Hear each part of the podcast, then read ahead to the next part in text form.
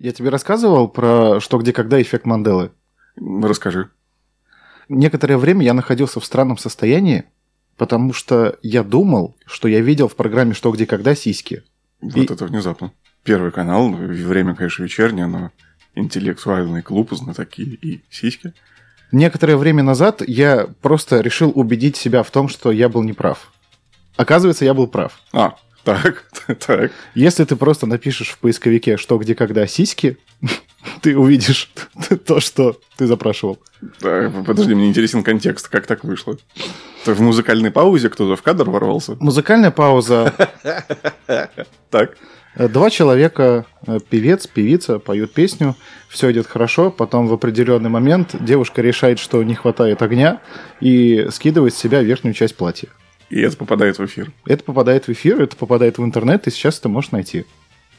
Я думал все это время, я не знаю, 20 лет, я думал, что, ну, Сам себе выдумал. я что-то, ну, вот сложилось, как я устал, я ухожу, вот с Ельцином. Да. Не было же И этого. он так не говорил, да. И Здесь точно так же. Я полез в интернет и такой, е... Знатоки развлекаются. Представляешь, что там происходит, когда камера выключается? Просто Борис Крюкс там спускается со своего, там, я не знаю, э, чертога в башне. А теперь секс! Как известно, капитан ради команды должен выдирать свое очко. Это кому это известно? Прямая цитата из «Что, где, когда». Я начинаю по-другому смотреть на эту игру. Может, они там еще и хрустальную сову на глобус натягивают. На хрустальный глобус.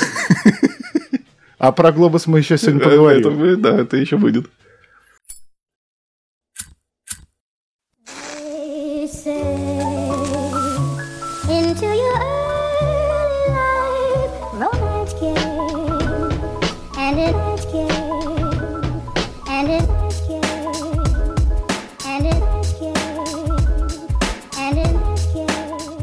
Так, ну что, рассказывай, сколько у тебя уже на счетчике просмотров Дюны накопилось?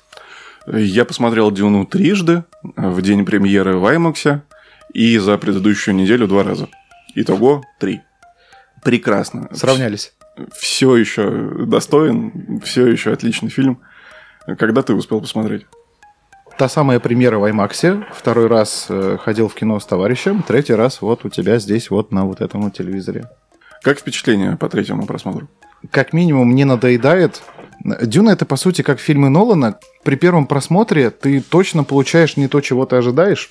У тебя есть некие представления о том, как это может выглядеть. Но финальный продукт, он вообще не такой. И поэтому для меня, что в фильмах Нолана, что в данном случае, все последующие просмотры, они интереснее первого, потому что я начинаю обращать внимание на другие нюансы, я уже имею представление о картине. То есть, что ожидать, что будет дальше, поэтому я такой, там, буду вслушиваться в музыку, буду всматриваться в картинку или там что-то еще. По сюжету мне в целом все уже понятно. Да, и это кажется очень прикольно, когда у тебя фильм обладает способностью к ресмотрибельности. Ну, потому что есть огромное количество фильмов, которые смотреть не обязательно, или можно посмотреть один раз, это, ну, я все понял и, и забыл. На кинопоиске галочку поставил, посмотрено и, и отпустил. Здорово, когда есть возможность вернуться, кайфануть, как в первый раз, еще и что-то новое для себя почерпнуть. По-прежнему в фильме есть два эпизода, которые у меня вызывают мурашки каждый раз. Первый эпизод это первое появление червя, И... когда Шайхулут просто разбивает песчаную гору в щепки. Выглядит так же эффектно, как впервые. Ну, то есть прям... Когда он Харвестер поглощает, ты понимаешь масштабы. Ну да, что все не, не просто так. А Polar Traders все это время лупит в стену. Неважно. Мяу. Упоротый Polar Traders. Важный нюанс. А второй эпизод — это нападение на Аракин. Это ночная сцена битвы, нападения войска Владимира Харконнена на войско Лету Артрейдеса. Некоторое время назад в «Игре престолов», если помнишь, был самый дорогой эпизод Последняя серия или предпоследняя последнего сезона. нападение на... или как он? Э, Битва за Винтерфелл. Мгм. Тоже ночная битва, но с той лишь разницей, что в этой битве не видно абсолютно ни хуя, ну то есть просто непонятно, что происходит на экране. Здесь каждый взрыв, каждый выстрел ракеты, каждый залп — это отдельное пиротехническое шоу. Да. И отдельный пунктик мы к Вильневу, как умело он играет со светом. Абсолютно каждый кадр можно разбирать на обои, на рабочий стол. И даже вот темная битва, все понятно, но за счет того, что она темная, она атмосферная, она более яркая и красочная на фоне контрастов между абсолютной тьмой, э, которая стоит ночью над городом, и вот этими взрывами, бластерами и эффектными событиями, которые происходят внутри этой темноты. Очень часто, когда я обсуждаю Дюну, э, я говорю о том, что перед выходом фильма я очень за него переживал по разным причинам. Во-первых, книжный базис у Дюны — это монументальное произведение. Голливуд уже знает случаи, когда монументальные книжные базисы очень жидко обсирались при экранизации.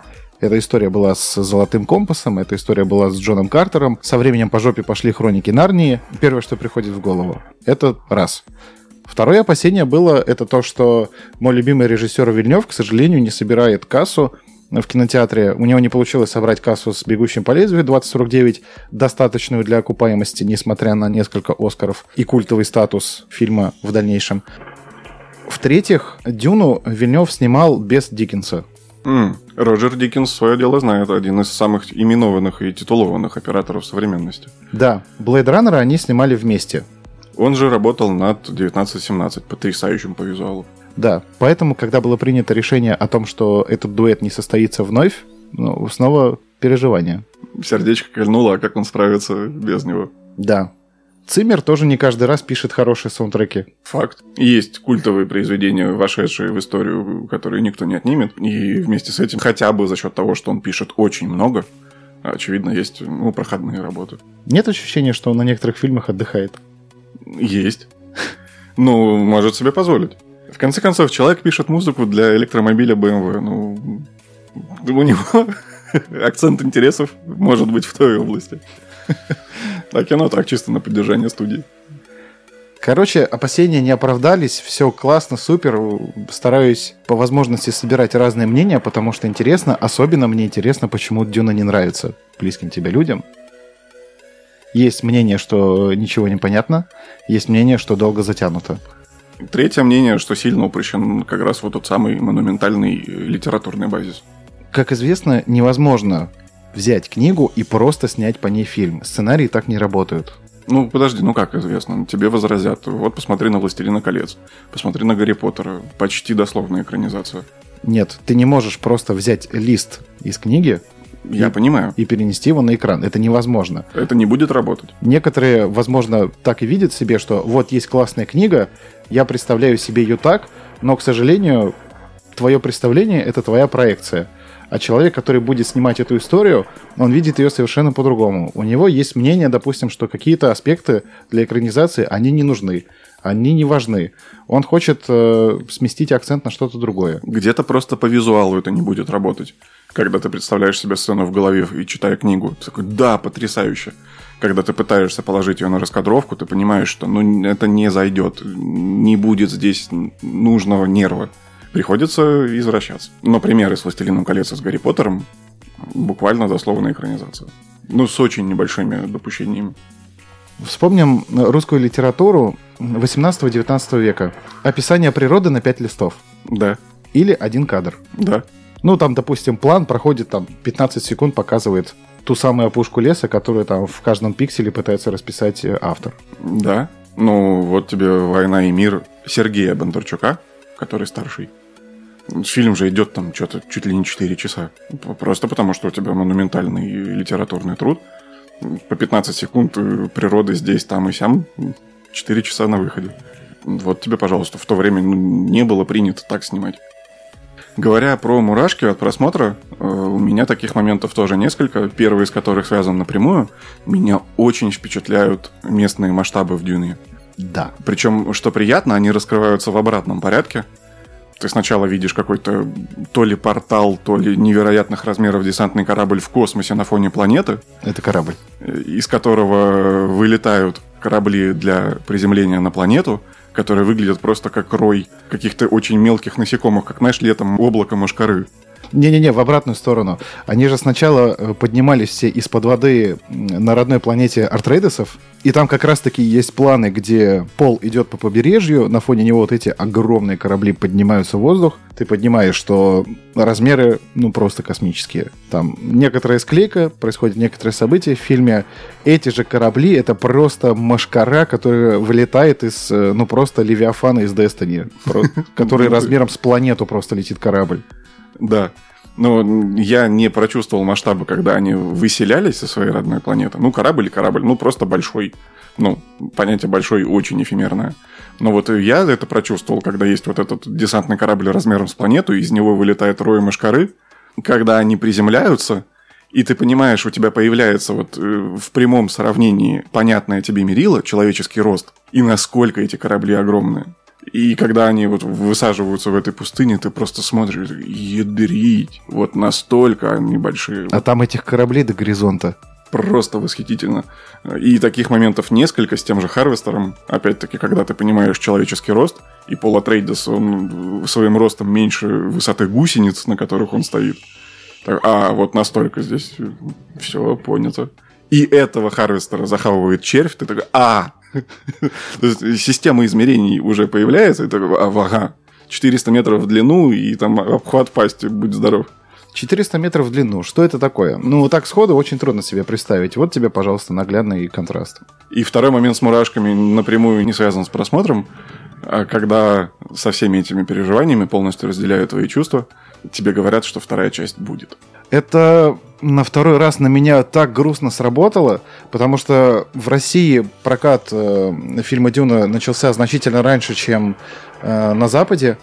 Э, недель за пять, по-моему, если не ошибаюсь. И там, э, это ни для кого не спойлер, э, там последняя фраза в этом фильме Зендеи, она поворачивается в камеру, улыбается и говорит, все только начинается. А ты смотришь на сборы, которые в жопе, и такой, нет, не уходи, все плохо, ничего не начинается. И, в итоге, да, стартует прокат на Западе, и студии дает зеленый свет. Такие, ну, карантинные года, все все понимаем, вроде результаты неплохие, давайте рискнем еще раз. И в итоге сейчас на Apple TV фильм выходит с подписью Дюна Part 1. Снимая тем самым единственную мою претензию к фильму в первой редакции. И я такой, да! Что мы курим сегодня? Наши хорошие друзья из Дарксайда продолжают баловать нас э, подарочками и новиночками. В этот раз нам привезли третью итерацию дропа Darkside Shot. У меня нектарин фейхоа кактус, и называется это куршский вайп. У тебя? У меня чизкейк черника земляника, и называется это волжский чил. Года полтора назад компания Darkside влилась на очень раннем этапе в ныне популярную идею делать готовые миксовые продукты из своих собственных заготовок. Что имеется в виду? У них огромная палитра вкусов. Как правило, это соло-вкусы или незначительные миксы, типа овсяной каши там, с какими-то добавками. Ну вот, допустим, отдельно нектарин, отдельно фейхоа, отдельно кактус, грубо Да. говоря. У них есть э, каждый этот продукт отдельно э, в их палитре. Они перерабатывают их таким образом, э, чтобы сочетать сырье из разных линеек. У Darkside есть Darkside крепкий, Darkside средний, есть Daily Хука, до сих пор есть Димини. Понятно, что у тебя разное сырье табачное в разных линейках. Соответственно, ты подрабатываешь ароматизатор для того, чтобы он с этим сырьем взаимодействовал как нужно. И потом запускаешь миксовую линейку, где еще раз это все перерабатываешь, чтобы эта смесь совокупная работала как задумано. Ну, то есть это не просто взяли из трех пакетов и положили в один. Да, конечно, не так. Э, Это действительно требует э, ручной настройки, и вроде как ребятам удается, и вот уже третья итерация, третий дроп, значит, востребовано. Есть в каждом кальянном магазине не только узкоспециализирован, но и там в каждой лавке табак-подарки.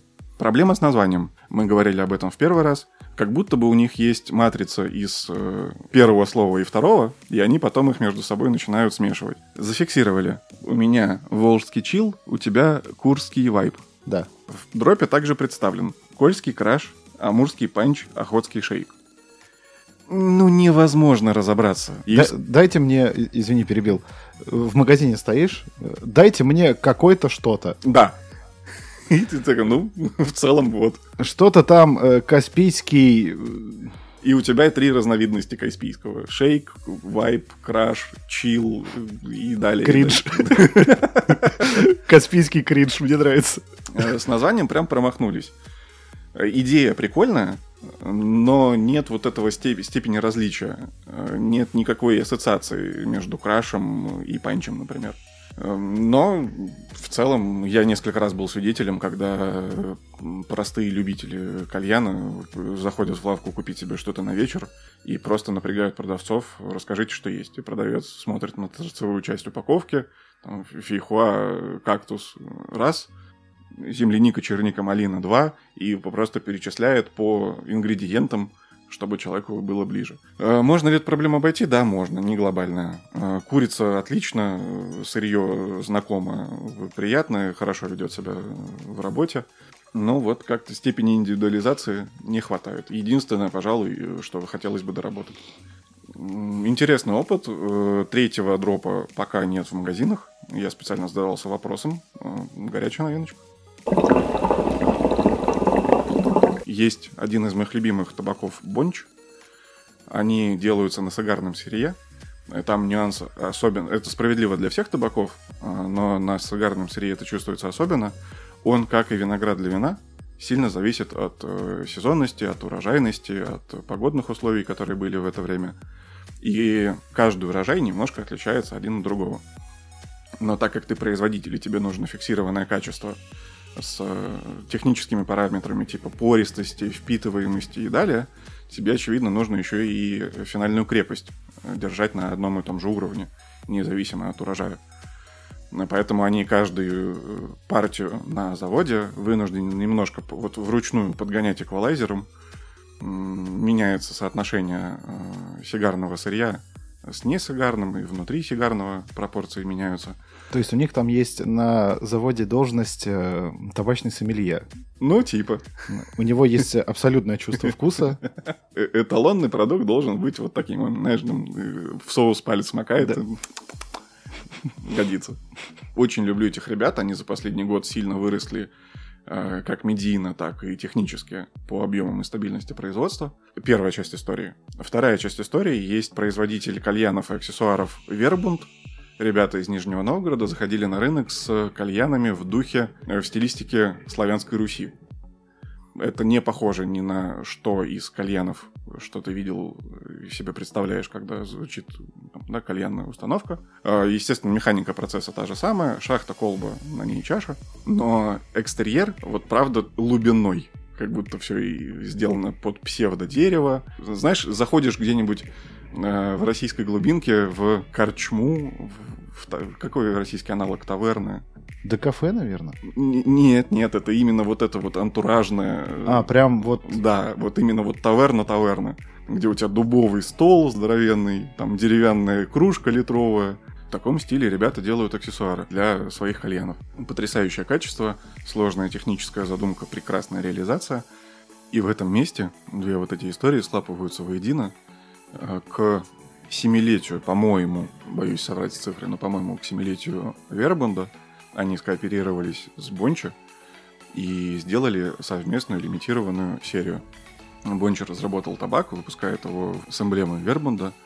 А, Там всего заявлено 3300 с чем-то баночек по 80 граммов, что очень небольшой оборот для этих ребят. В отличие от истории с э, Дартом и Моргенштерном, где было заявлено 6666 баночек говна. Эти ребята обычно за свои слова отвечают, и нет э, оснований подозревать, что это такая же уловка. Вкус интересен тем, что это микс э, грецкие орехи, чернослив и мед. И это потрясающе вкусно. А, Есть всего несколько вкусов э, орехов в целом а, в кальянных табаках. Это арахис, это фисташки, фундук и, собственно, грецкий орех там чуть ли не в единственном экземпляре. И это всегда получается, ну, такое себе. Потому что фисташки обязательно нужно разбавлять какой-то сливочностью, чтобы это было курибельно.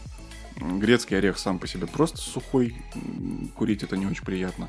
А вот сочетание чернослива, грецкого ореха и меда, оно, во-первых, уникальное на данный момент, во-вторых, реализовано потрясающе. Я попробовал это в кальянной, и сейчас докуриваю третью банку из лимитки. Если ты способен вывозить сигарное сырье в кальяне, он заметно крепче, чем среднестатистические табаки. э, можно дичайше кайфануть. Я не выложу. Э, Потрясающе. Я найду как-нибудь возможность забить тебе его очень легко. Такая возможность тоже есть. Надо попробовать. Надо, значит, попробуем. Это, знаешь, что-то сравни вот ощущением от э, хорошего благородного виски. Nice. Э, На неделе появились новости о том, что Samsung проиграл патентный спор и получил запрет на продажу в России чуть ли не 60 моделей телефонов. Эта история привлекла мое внимание, стал э, разбираться чуть глубже. Выяснились интересные подробности.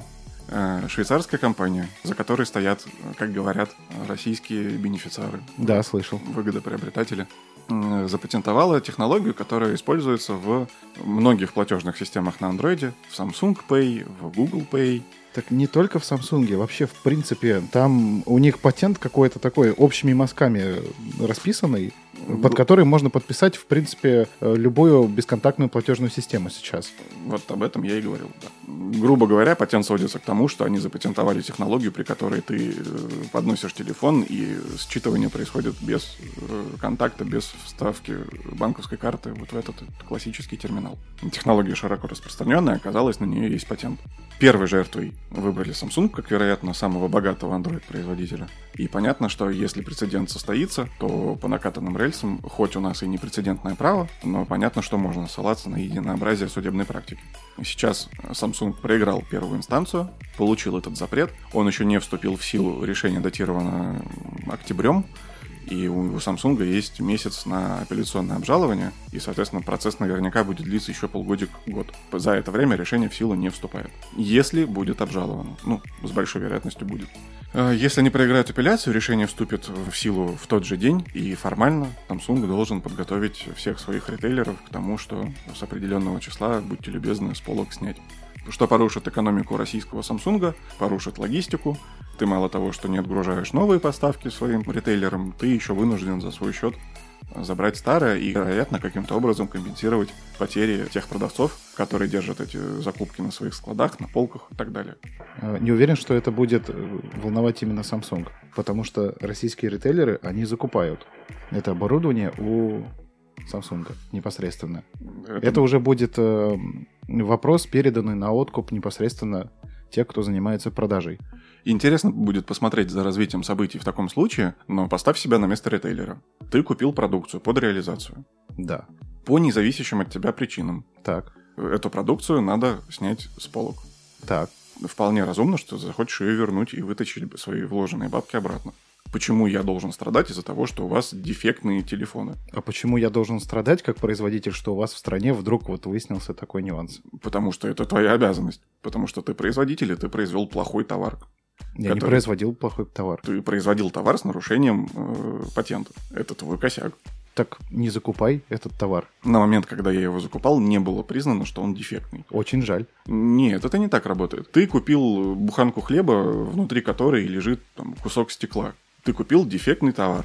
Факт. Вполне вероятно, ты захочешь его вернуть производителю и возместить свои убытки. И тебе говорят, так а что, я произвожу. Ты когда купил, ты не знал, что там внутри стекло. Ты не знал, что оно дефектное. Но я тебе продал, дальше крутись сам. Ну, это же не так работает. Другая плоскость немножко. Хорошо, ты купил машину, вот э, реально существующий пример. Ты купил электромобиль, где вместо двигателя внутреннего сгорания стоят большие батарейки, которые приводят в движение колеса. А выясняется, что эти батарейки произведены с дефектом, они э, взрывоопасны. И есть случаи, когда машина, стоя на парковке, самопроизвольно возгорается. Товар дефектный. Ты приходишь к производителю и говоришь, вы сделали плохой товар, он не соответствует требованиям, в данном случае безопасности, я его возвращаю. И возвращаешь. Ты же понимаешь, что мы в обоих случаях говорим про дефект. Так и здесь дефект. Это не является дефектом. Это является дефектом. С какой-то стати. Эту технологию невозможно использовать, потому что она реализована с нарушениями патента. У меня есть вопросы непосредственно к патенту. Действительно ли там есть нарушение какое-нибудь? Потому что я не очень уверен в правомерности, в принципе, такого патента в целом. Когда он был зарегистрирован? Несколько лет назад. И это второй вопрос, и суд будет в этом разбираться. А как работает патент? Ты не можешь запатентовать все, что угодно. Патент выдается против новизны идеи. Если ты сейчас придешь и захочешь запатентовать алфавит или пивную бутылку, и такой, ха-ха-ха, я буду со всех производителей бутылок стряхивать процент, потому что они используют мой патент. Тебе патент на это не выдадут. Это выглядит пока что именно так. Есть специальные патентные поверенные, есть э, патентные бюро государственные, которые отвечают за проверку вот этой информации. Получение патента часто э, растягивается на несколько лет. Именно за счет вот этих проверок.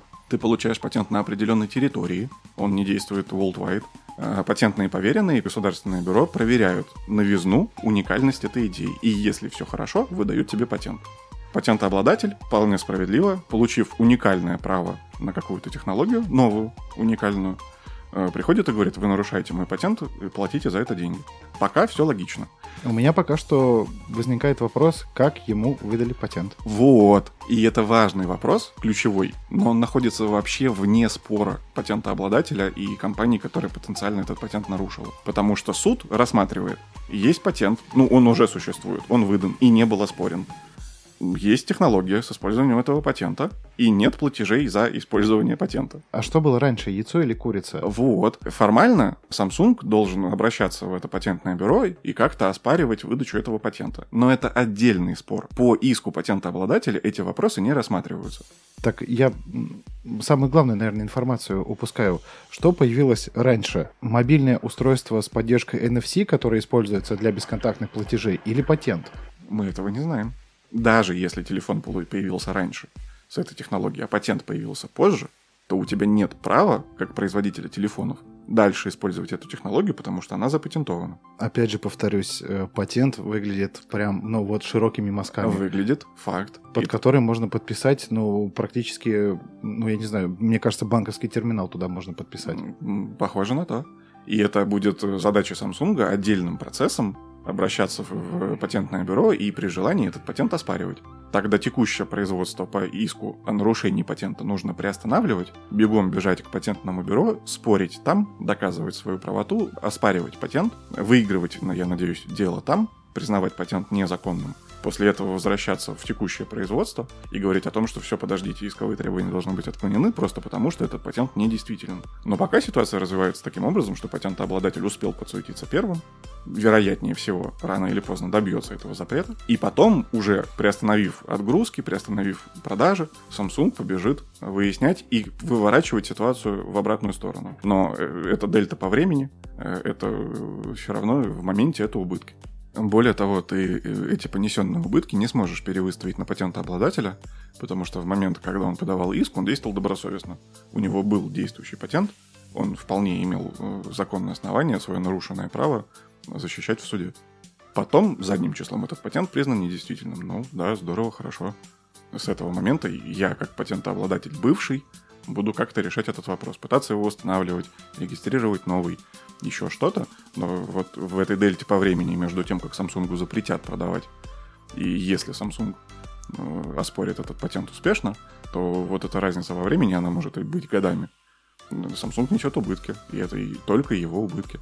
Примечательно другое, что если решение состоится и вступит в силу, то патентообладатель э, вполне в своем праве обращаться с аналогичными исками к другим э, производителям телефонов на этой технологии. Тот самый прецедент. Да. И там, вероятно, ситуация сложится иначе. Если Samsung не захотел договариваться, то потом патентообладатель приходит к другим производителям и говорит, ну вот смотрите, я хотел стричь процентик, Samsung не согласился. В итоге я запретил продажу 60 моделей, я э, возместил свои юридические расходы, Samsung понес свои, которые не будут возмещены. Плюс у Samsung убытки, вот связанные с логистикой и со всем вот этим. Хотите ли вы попасть в такую же историю? Или, может быть, я буду брать у вас вместо одного процентика полтора? Я как человек, не погруженный в право, в данной ситуации искренне болею за Samsung и считаю, что этих наглецов нужно поставить на место. Редкая ситуация, когда я болею за Samsung, но вот это она. Я не технический специалист и не знаю таких тонких нюансов, но говорят, что у Apple технология отличается. В том числе поэтому э, на айфонах NFC работает только для платежей. Давай зачитаем патент. Конкретно этому патенту вопросы, потому что сову на глобус можно натянуть вообще ну, в легкую. Из решения суда на 15 листах. Это очень много.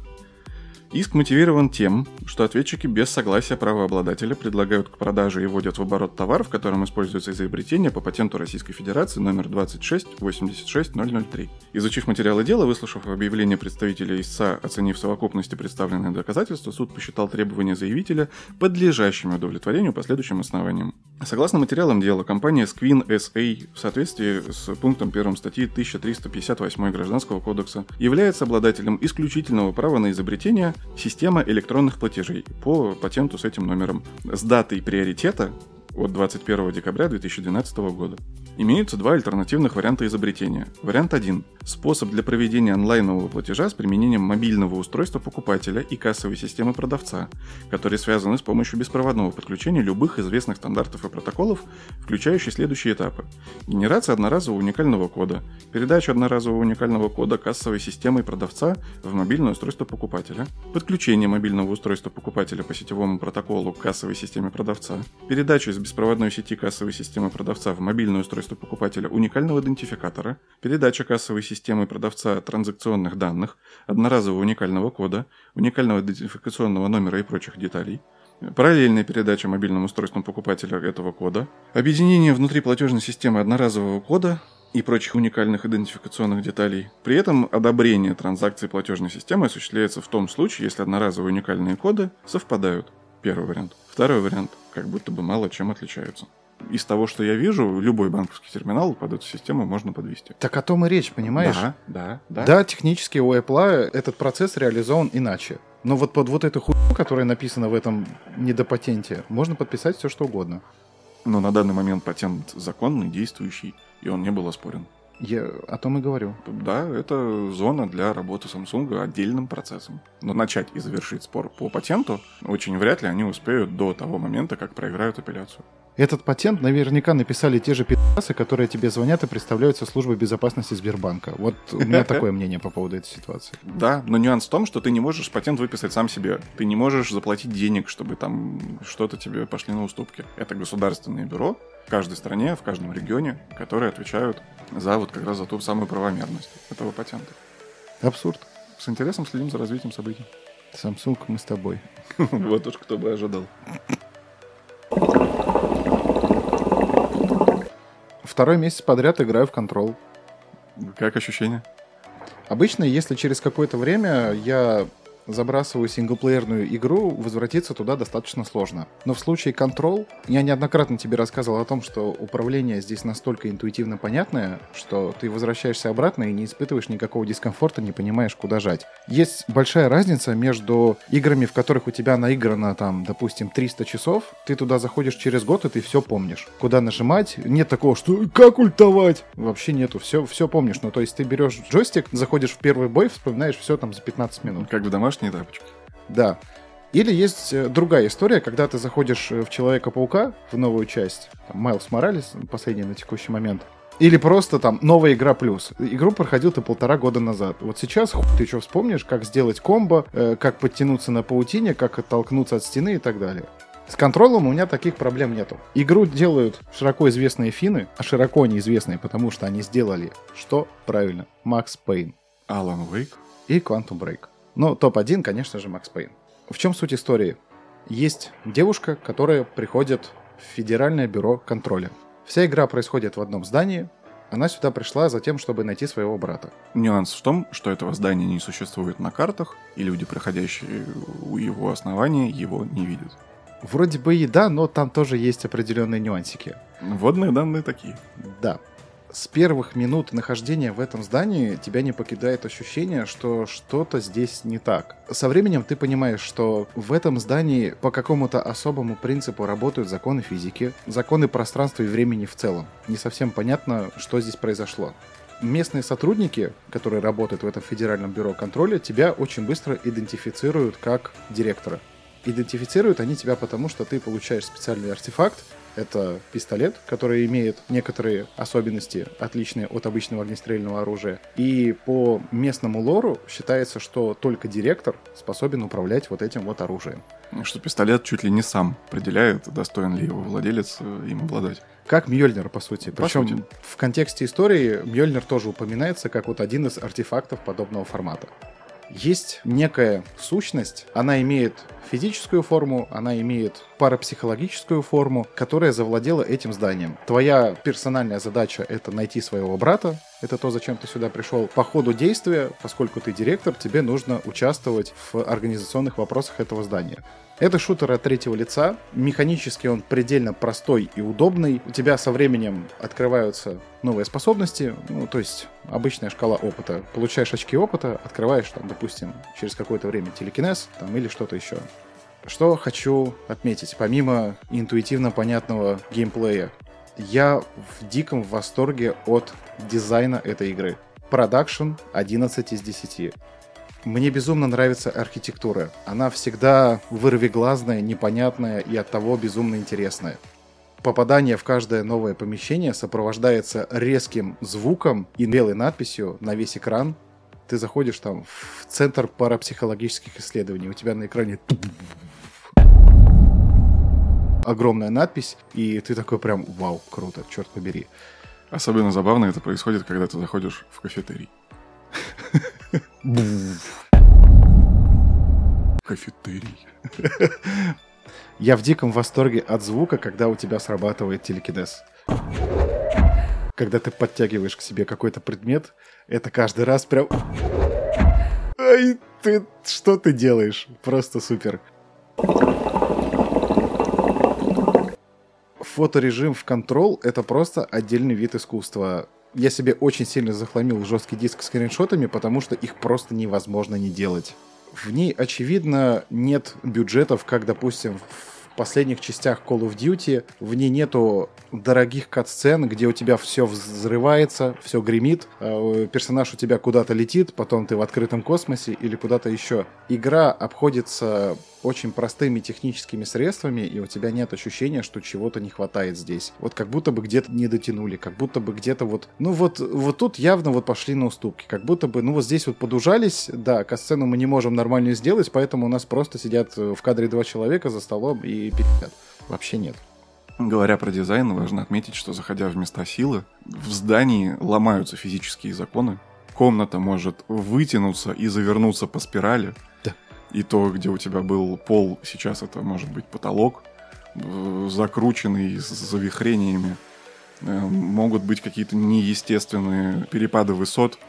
И когда ты место силы очищаешь, вот этой сущности, здание приходит в норму, и это каждый раз прям отдельный вид искусства. отдел за отделом, когда ты по чуть-чуть его очищаешь, прям отдельной радости в душе. Во время всего повествования тебя не покидает ощущение, как от просмотра сериала Lost. Ну, Мгм. скажем так, Lost до, до четвертого сезона. Так, Когда непонятно, ну очень интересно. но очень интересно. Игра раскрывает тебе лор полутонами. Мне очень нравится, как здесь устроены записки, которые, как и во многих играх, раскиданы. Есть, допустим, отдельная инструкция на тот случай, что делать, если в это здание придет посторонний человек. Таких мелочей здесь вот прям вот про каждый нюанс, по которому у тебя может возникнуть вопрос, есть какой-то определенный намек. Тебе не объясняют прямым текстом, как здесь все работает. Нет такого, что тебе разложили по полкам. Ты собираешь общую картину из догадок, точно так же, как в Лосте. Что это, блять, за люк? Куда он ведет? Почему там включился свет? Ну, здесь точно так же, абсолютно. Что удивительно, кажется, что люди, ругающие Blade Runner и Дюну за затянутость, они же ругают Control за изобилие вот этих записок. Их там, правда, тысячи, и среди них попадаются филлерные, но, на мой взгляд, они прекрасно работают на общую атмосферу. Ты понимаешь, что здание живое, что ты, правда, пришел в наполненное жизнью место, где каждый сотрудник живет какой-то своей жизнью, пишет e-mail коллегам, оставляет записки там, другим сотрудникам. Они собираются сходить там, в книжный клуб, в театр после работы, в баре посидеть. И через эти записки ты выясняешь множество маленьких личных историй. А рядом видишь там труп этого человека, например, и понимаешь, что с ним произошло. Есть еще интересный нюанс, связанный с тем, что финны решили из своих игр сделать одну общую вселенную. Вряд ли это будет секретом для кого-то, что в этой игре так или иначе появляется Алан Уэйк. В игре про Алана Уэйка можно найти книгу про полицейского в Нью-Йорке. Мгм. С э, общими э, очертаниями событий первой части Макс Пейн. Но при этом есть отдельный интересный нюанс. Мы с тобой говорили о том, что правообладатели Макса Пейна поменялись, и начиная с третьей части это уже Rockstar. А Rockstar решили вписать Макса Пейна в свою историю. Как, например, в Макс Пейне 3 можно встретить карту Liberty City. Мгм. Я не знал. Э, Это город из нескольких номерных частей GTA. В GTA 5 можно найти упоминание серии Red Dead Redemption. Мгм. Есть книга Red Dead, которую написал Джей Марстон. Есть один из персонажей, который говорит о том, что он приехал в э, Лос-Сантос из Карсер-Сити. Карсер-Сити — это город, в котором происходит событие Манхант. Мультивселенная. Мультивселенная конферм, да. Ты до финала Control не дошел. не дошел. Это один из тех случаев, когда периодически бывает так, что ну просто тебе не добраться. Есть приоритеты, есть другие дела, так или иначе, anyway. Но это тот случай, когда я возвращаюсь, допустим, через две недели, через три недели, и мне все понятно. Мне не нужно привыкать заново, не нужно вспоминать, как здесь куда нажать, чтобы использовать какую-то обилку. Э, У меня пока что главная проблема с э, этой игрой — это карта. Ну, честно, это, ну, по-моему, это просто ужас. Факт. Абсолютно непонятно, как многоуровневое здание можно засунуть в плоскую карту и как при этом нормально там ориентироваться. Возможно, это сделано специально. Потому что квесты некоторые в этой игре сделаны таким образом, как вот, знаешь, как в старых холдовых играх. Ты играешь в первый Half-Life, и тебе, чтобы продвинуться там, допустим, в следующее помещение, тебе за шкафом нужно найти вентиляционный люк, разбить его и залезть э, в шахту вентиляции, продвинуться дальше. Здесь такие эпизоды тоже есть. Неочевидные, когда тебе прямым текстом не говорят, вот знаешь, вот как в Call of Duty, Г-образный проход, карта, и у тебя просто неоновые стрелки показывают тебе, куда нужно идти. Ну, Вводят за руку, да. И еще в ту сторону бегут солдаты, и по рации тебе еще говорят «Миллер!» В Скариме, в моем любимом некогда, э, прекрасная, потрясающая система э, проведения игрока за ручку, когда тебе говорят «найди книгу, она уникальна, у тебя огромная карта с тысячей подземелий, книгу найди». Ты открываешь карту, да, она вот в этой пещере. Такой, хорошо, ты спускаешься в пещеру, стоит маркер на конкретном сундуке. Так, ну, нашел. Невероятные поиски увенчались успехом. Здесь ничего такого нет. Тебе говорят, что что-то происходит примерно вот в том районе. Как ты туда доберешься и где именно в этом огромном районе ты ее найдешь, развлекайся. Для меня это пунктик про недостаток бюджета, плохая карта.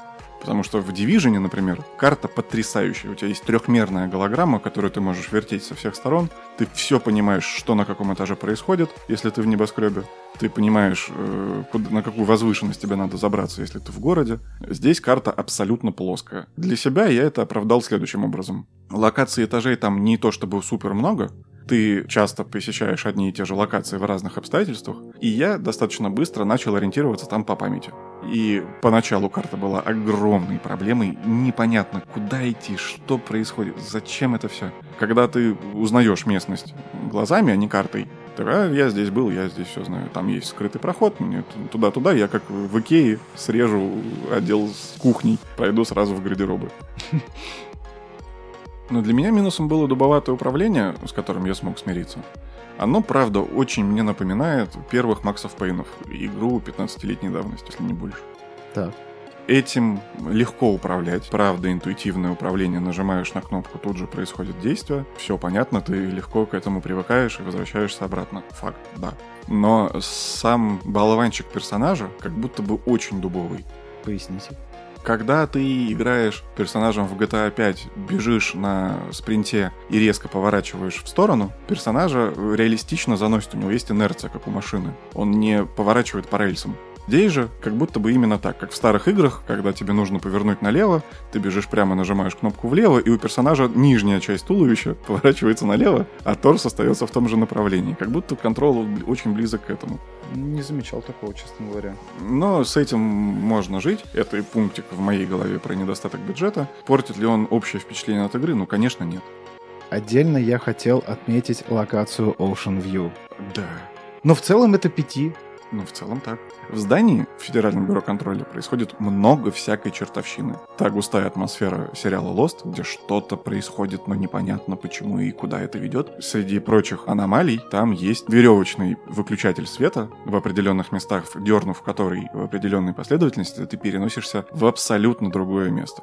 Отель Ocean View. Да, это маленькая сельская американская гостиница одноэтажная. Ты оказываешься в лобби, где нет никого, и все номера заперты. И тебе что-то нужно сделать для того, чтобы продвинуться дальше. Тебе где-то нужно подправить картину, передвинуть стол. Но я тебе честно скажу, я такого стресса очень давно не испытывал, потому что вроде бы за окном солнце, вроде бы на ресепшене играет приветливая музыка, но в здании нет никого, и ты что-то меняешь. Допустим, ты на ресепшене нажал на колокольчик, и у тебя открылась дверь в конце коридора. И что ждет тебя за этой открытой дверью? Хочется туда идти, вот страшно, страшно. Я даже тебе звонил тогда и спрашивал, есть ли в этой игре скримеры. Потому что, ну, я нахожусь там, и я такой, блядь, если сейчас что-то вылезет, ну все. Адрес знаешь, куда вызывать скорую. Потрясающий эффект, когда игрок боится самого страха. Это саспенс называется. Тебе дали все водные данные для того, чтобы ты боялся, и ты успешно по этим рельсам страха просто как на американских горках скатываешься в бездну. Да, на вагонетке летишь просто. А, Много ходят э, теорий и догадок про уборщика. Первый персонаж, которого ты встречаешь в этом федеральном бюро контроля, это уборщик, который ведет себя неестественно странным образом, э, со своим плеером, познал дзен, э, он находится в эпицентре этой чертовщины, работает здесь не первый день, и в целом ему все понятно. И сразу создается впечатление, что он, во-первых, тебе помогает, а во-вторых, знает намного больше, чем говорит. Он как будто бы тебе не помогает, а как будто бы он тебе подыгрывает в своей игре. Ну, подыгрывает, хорошее слово.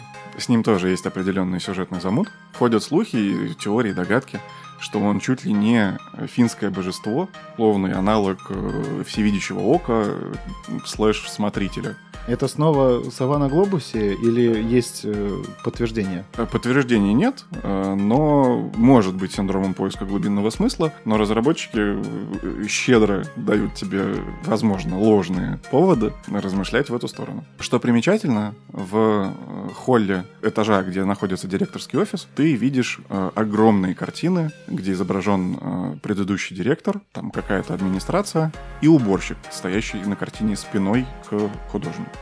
Во всех представительских зданиях, в которых я был, и где есть портреты предыдущих директоров и вот зал славы, уборщика на такие картины не помещали ни разу. Вряд ли где-то появится уборщик, тем более спиной. Тем более один и тот же. Директора меняются, а уборщик всегда один.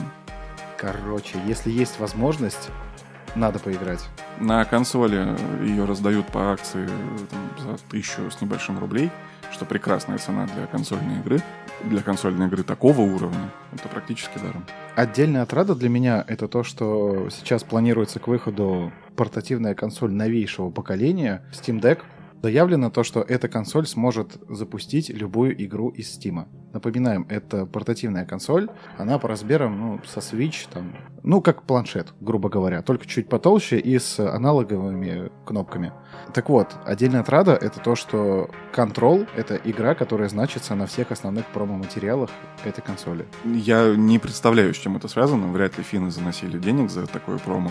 Мне хочется думать, что это какая-то позиция Steam, что вот, посмотрите. Игра, с одной бы стороны, не самая требовательная, и когда ты говоришь о том, что у нас пойдет даже это, ну, это вряд ли бенчмарк. А с другой стороны, посмотрите, вы можете играть в шедевральную одиночную компанию, находясь в автобусе, в метро, в самолете, где бы то ни было.